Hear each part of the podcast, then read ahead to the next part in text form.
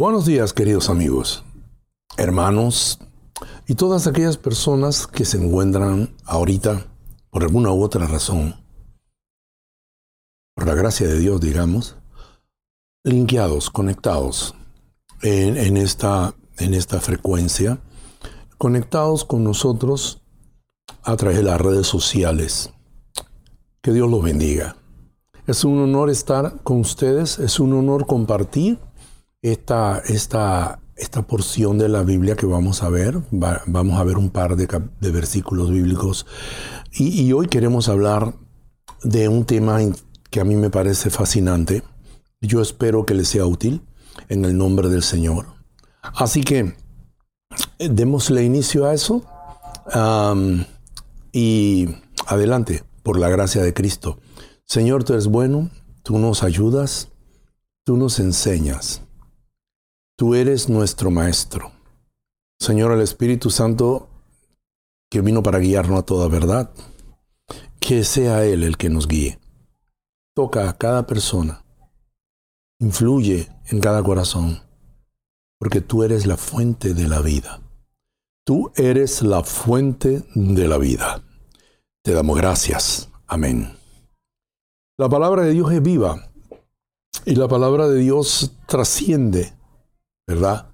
Toda, toda, toda esfera, sea social, étnica, la palabra de Dios es eterna y está aquí con nosotros. Dios es bueno, nos ha permitido tener ese manual de vida que se llama Biblia.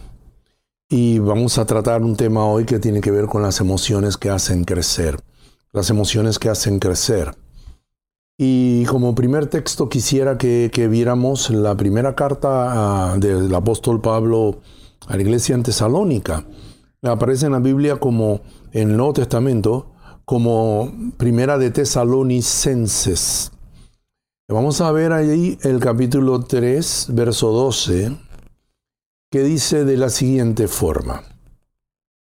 Y que el Señor haga crecer y sobreabundar el amor que tienen unos por otros y por toda la gente, tanto como se sobreabunda nuestro amor por ustedes. Fíjense qué texto tan interesante este de la primera carta a los tesalonicenses. Eh, eh, en este versículo 12 Pablo está diciendo varias cosas importantes que vamos a ver rapidito, porque nada más es como un marco para avanzar, porque de hecho tocamos esto porque el amor es eh, la emoción más poderosa que hay. El amor es tan poderoso que la Biblia no dice que Dios es alegría, aunque Dios es alegre y nos alegra y nos llama a la alegría. Esa es la primera emoción que vamos a ver hoy. Pero la Biblia no dice así, la Biblia dice que Dios es amor. Por lo tanto es de las emociones la primera, la básica, la más importante, de la cual se desprenden todas las demás. Porque sin la existencia del amor, vivir no tendría sentido. Definitivamente no tendría sentido. Por lo tanto, se desprende de que sin la existencia del amor sería imposible experimentar el resto de las emociones que nos hacen crecer.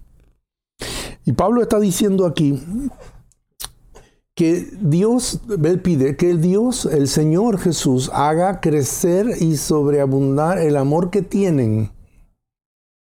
De manera que nosotros podemos tener un nivel de amor. Pero este nivel de amor ha de crecer. Y crecer implica dimensionalidad, implica multiformidad. Cuando el amor va a crecer, crece en el sentido de lo que abarca y de lo que significa y de lo que realiza desde nosotros. Y Pablo dice que el Señor haga crecer ese amor que tienen unos por otros, lo haga sobreabundar, así como se sobreabunda el que ellos, eh, eh, ellos, porque Pablo habla de, en forma plural, él dice, sobreabunda nuestro amor por ustedes. Entonces, el amor es como un vínculo perfecto, el amor es como una membrana que nos cubre y nos interconecta, un sistema, un sistema nervioso que nos interconecta unos con otros y nos lleva a un mismo sentir y esto. El amor hace posible que yo pueda comprender, como dijo Eric Fromm en, en un momento dado, vivir es nacer a cada instante. Entonces, si yo voy a experimentar esta emoción, la emoción de la alegría, eh, que es la que me llevará a una serie de desarrollos y a una calidad de vida. Porque sin la alegría la calidad de vida decrece. Sin la alegría nosotros no podemos encontrar en situaciones de enfermedad. Por eso es tan importante que nosotros desarrollemos ah, y comprendamos la alegría.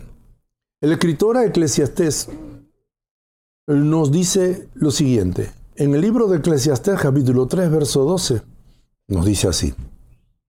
Yo he conocido que no hay para ellos cosa mejor que alegrarse y hacer el bien en su vida. Esto es tan interesante. Alegrarse y hacer el bien en sus vidas. Alegrarse no es un asunto mm, que tenga que ver con hechos fortuitos o con estados circunstanciales, con eventos externos. De hecho, eh, eh, la, la forma en que está arquitecturizada la idea aquí, alegrarse es una acción. Es algo que hago. Yo me alegro. Yo me alegré con los que me decían a la casa de Jehová iremos. Porque puede ser que yo no me alegre. Puede ser que yo, que, mi decisión no sea alegrarme. Perdonen. Puede ser que mi decisión no sea alegrarme. Puede ser que yo opte por otras cosas. Mira, hay gente que le va bien. y, yo, yo, yo, yo, he conocido parientes y amigos y personas que, con las que he tratado en este corto tiempo que he estado en la tierra. Solo he vivido aquí 67 años. Pero en ese tiempo yo, me he encontrado con personas que, eh, es más, yo me he visto a veces en esas condiciones en las que uno ve que la gente está recibiendo algo bueno. En estos días veíamos, Gloria y yo, un, drama y, se trataba de unas situaciones que se daban en un hospital.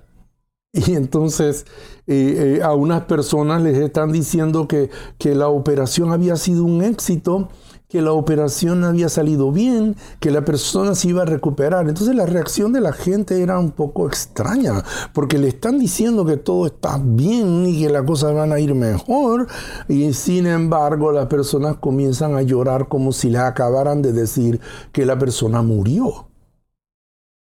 Las respuestas no siempre son las que deberían ser. Y, y en este caso, cuando hablamos de alegrarnos, pues esa es una decisión.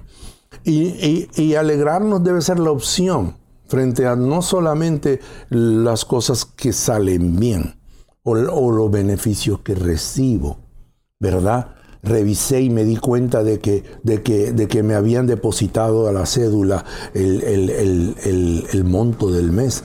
Eh, me alegré, me alegré. Y, está bien alegrarse porque te pusieron el dinero allí, porque te llevaron un, supermercado a la casa, este, o la bolsa eh, de, ayuda que el Estado da, eh, como sea. Pero cuando nosotros entendemos que la alegría va más allá de eso, que la alegría va más allá de que yo recibí un beneficio en un momento dado, me, doy cuenta que, el apóstol Pablo usaba otra metodología para la vida. Él decía, él decía a los hermanos que estaban en libertad, desde la cárcel, él, él, desde la cárcel, les dice, les dice a ellos, les digo, alégrense en el Señor. Y les repito, alégrense en el Señor.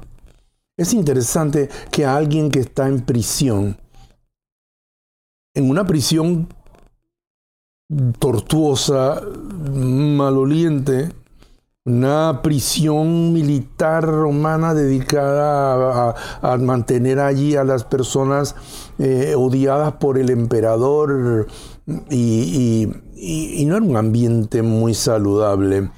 Y Pablo en la cárcel, algo le había pasado en su vida, que estando allí en la prisión, Pablo dice, alégrense en el Señor. Yo estoy seguro de que Pablo no estaba diciendo esto como una retórica, como, oye, oye, sería bueno escribirles esto para que se sientan mejor. Eh, bueno, aquí les voy a poner, alégrense en el Señor. No, no, Pablo estaba escribiendo esto desde la experiencia eh, transformadora que había tenido. Y él les decía, gócense. Que yo me gozo en mis prisiones, decía Pablo. Así que la alegría es un asunto de elección. Yo elijo ser alegre. Y cuando algo llega a mi vida, lo tomo desde la alegría. Inclusive, inclusive, cosas difíciles de manejar, yo las tomo desde la alegría. Y, y yo decido ser alegre frente a esto. yo digo, yo, yo, yo voy a ser alegre porque esto es eh, eh, lo más saludable. ¿Cómo se puede hacer eso? ¿Cómo, yo puedo eh, estar alegre cuando algo no va bien? Porque no me pusieron el saldo en la cédula. Y, no sé cómo voy a hacer el súper. Porque yo no, no, me siento bien. Soy persona de, riesgo, tengo comorbilidades, tengo la edad como yo, por ejemplo, ¿no? Eh, pues, seguramente si a mí me llega a, si llego a adquirir el COVID-19, mi situación es crítica. Porque sí tengo comorbilidad, comorbilidades y, soy persona propensa por mi edad a, que la enfermedad sea grave conmigo. Y, y puedo mantener eso como, como, como una especie de rumiante emocional y estar pensando constantemente, voy a morir, esto es grave, voy a morir. Pero yo elijo alegrarme en medio de esto y mantener mi espíritu alegre, mantenerme con buenas condiciones en el ámbito de la alegría. Porque la alegría de hecho es una emoción contagiosa. Cuando yo, cuando yo tengo alegría, yo contagio a los otros. Cuando los otros tienen alegría, me contagian.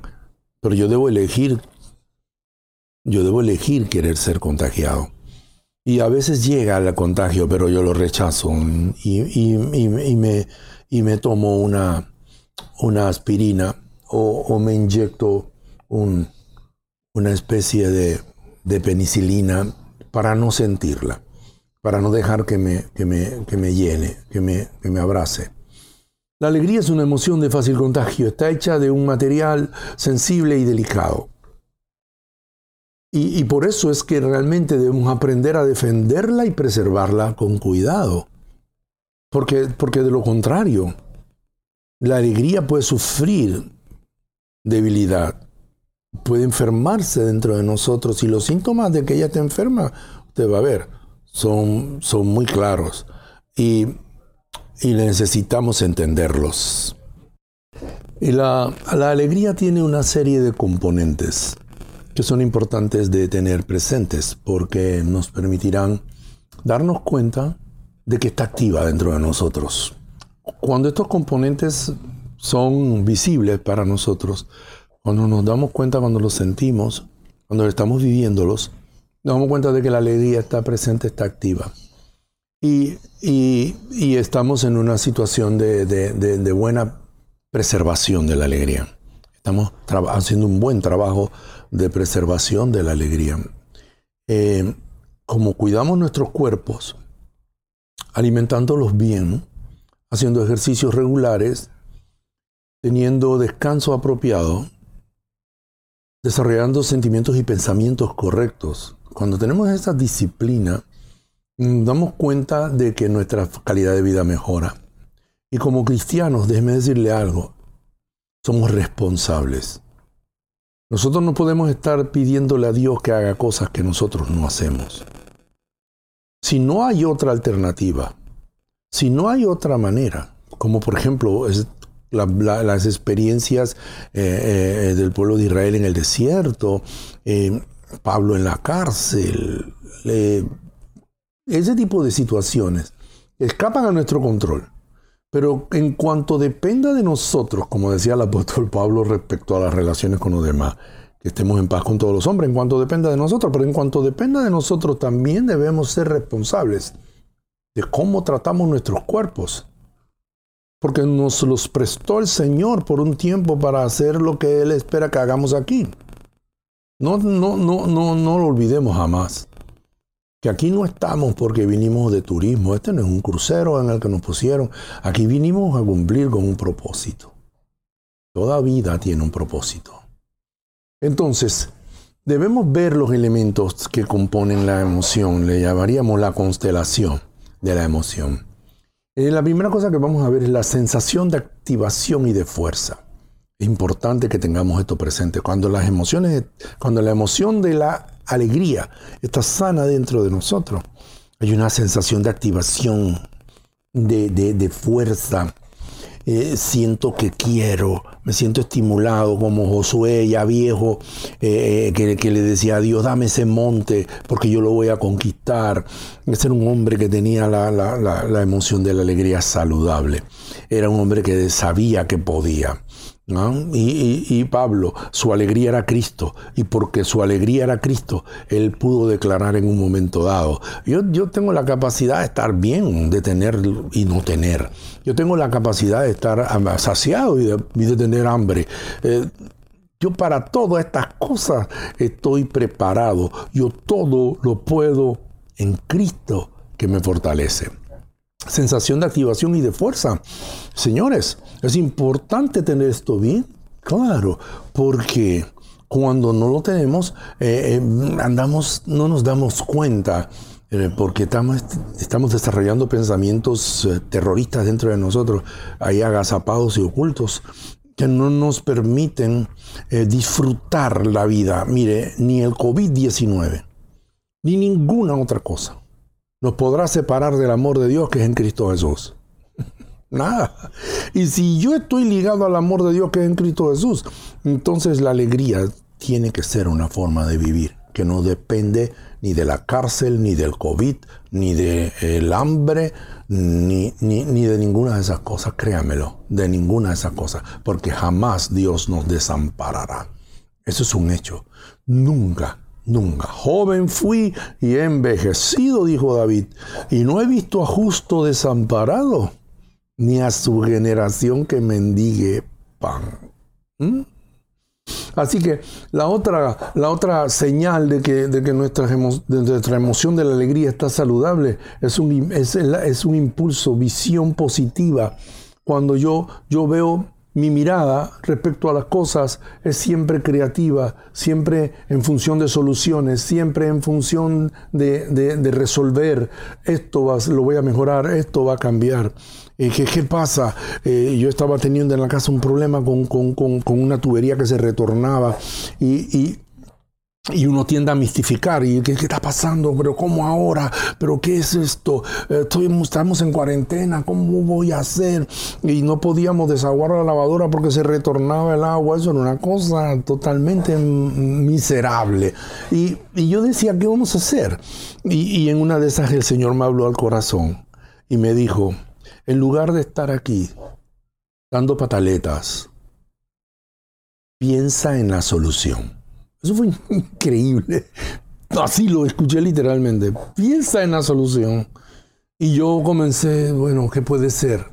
Y, encontré, fíjese, pensando, encontré la solución. Y no voy a usar tiempo para eso, pero la encontramos y lo resolvimos y ya se acabó. Es decir, cuando, cuando, tienes una visión positiva, en lugar, de, en lugar de decir, vamos a morir, uno puede pensar con claridad y decir, esto lo podremos hacer. Así como David tenía una visión positiva frente a un tipo que le pasaba tres veces tal vez en estatura y fuerza, que estaba armado con, armas destructivas y lo tenía enfrente y el tipo lo insultó y, le dijo, ¿acaso yo soy un perro para que, para que vengas aquí con tu piedrita? Y tú, ¿Qué te pasa? Y, y, David lo miró y le dijo, ¿sabes qué? Cuando yo cuidaba mis ovejas allá, eh, yo, yo venía un oso, yo ah, lo agarraba y lo mataba.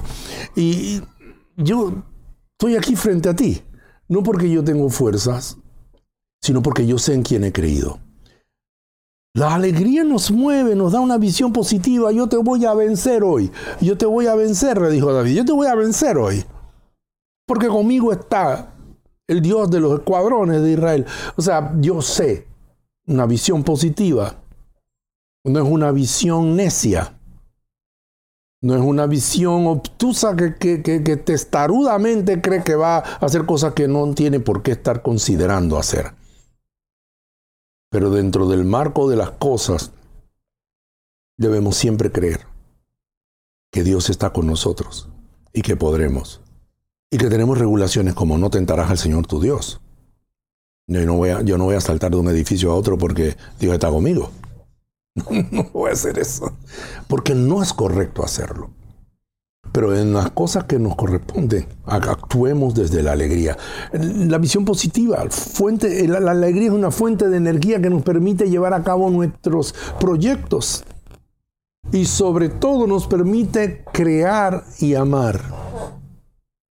Es importante entonces que nosotros tengamos bien claro que así también como la alegría tiene estos, estos componentes que podemos que podemos reconocer y que nos dicen y evidencian que nosotros tenemos la alegría saludable dentro de nosotros, vemos las cosas de una forma positiva, miramos la vida desde la alegría y nos damos cuenta de que, de que mañana será distinto, de que, de que las cosas van a cambiar, de que, de que, fíjense, a veces estoy en la casa y llegan un montón de pajaritos y se ponen ahí, ahí atrás en una enramada de maracuyá y, y yo los oigo cantando y y yo pienso, nosotros estamos metidos en una cuarentena y yo veo las mariposas volando de árbol en árbol. Yo, yo me doy cuenta de algo allí. Dios no está en crisis y su creación sigue haciendo lo que tiene que hacer. No temas. No debes temer. Desarrolla una visión positiva de las cosas desde el trono de Dios. Cuando nos damos cuenta de que tenemos síntomas de deterioro, mire, los síntomas de deterioro son importantes de tener en cuenta. Primero, hiperexcitación. La alegría no es un asunto que tenga que ver con eso. La hiperexcitación es una señal de deterioro de la, de la emoción de la, de la alegría. Nosotros no debemos actuar de forma hiperexcitada responder de manera exagerada, con risas exageradas, con, sí, eh, no, no, no es necesario. No es que esté mal, pero, pero, pero, pero a veces eso oculta una verdadera mm, situación de deterioro.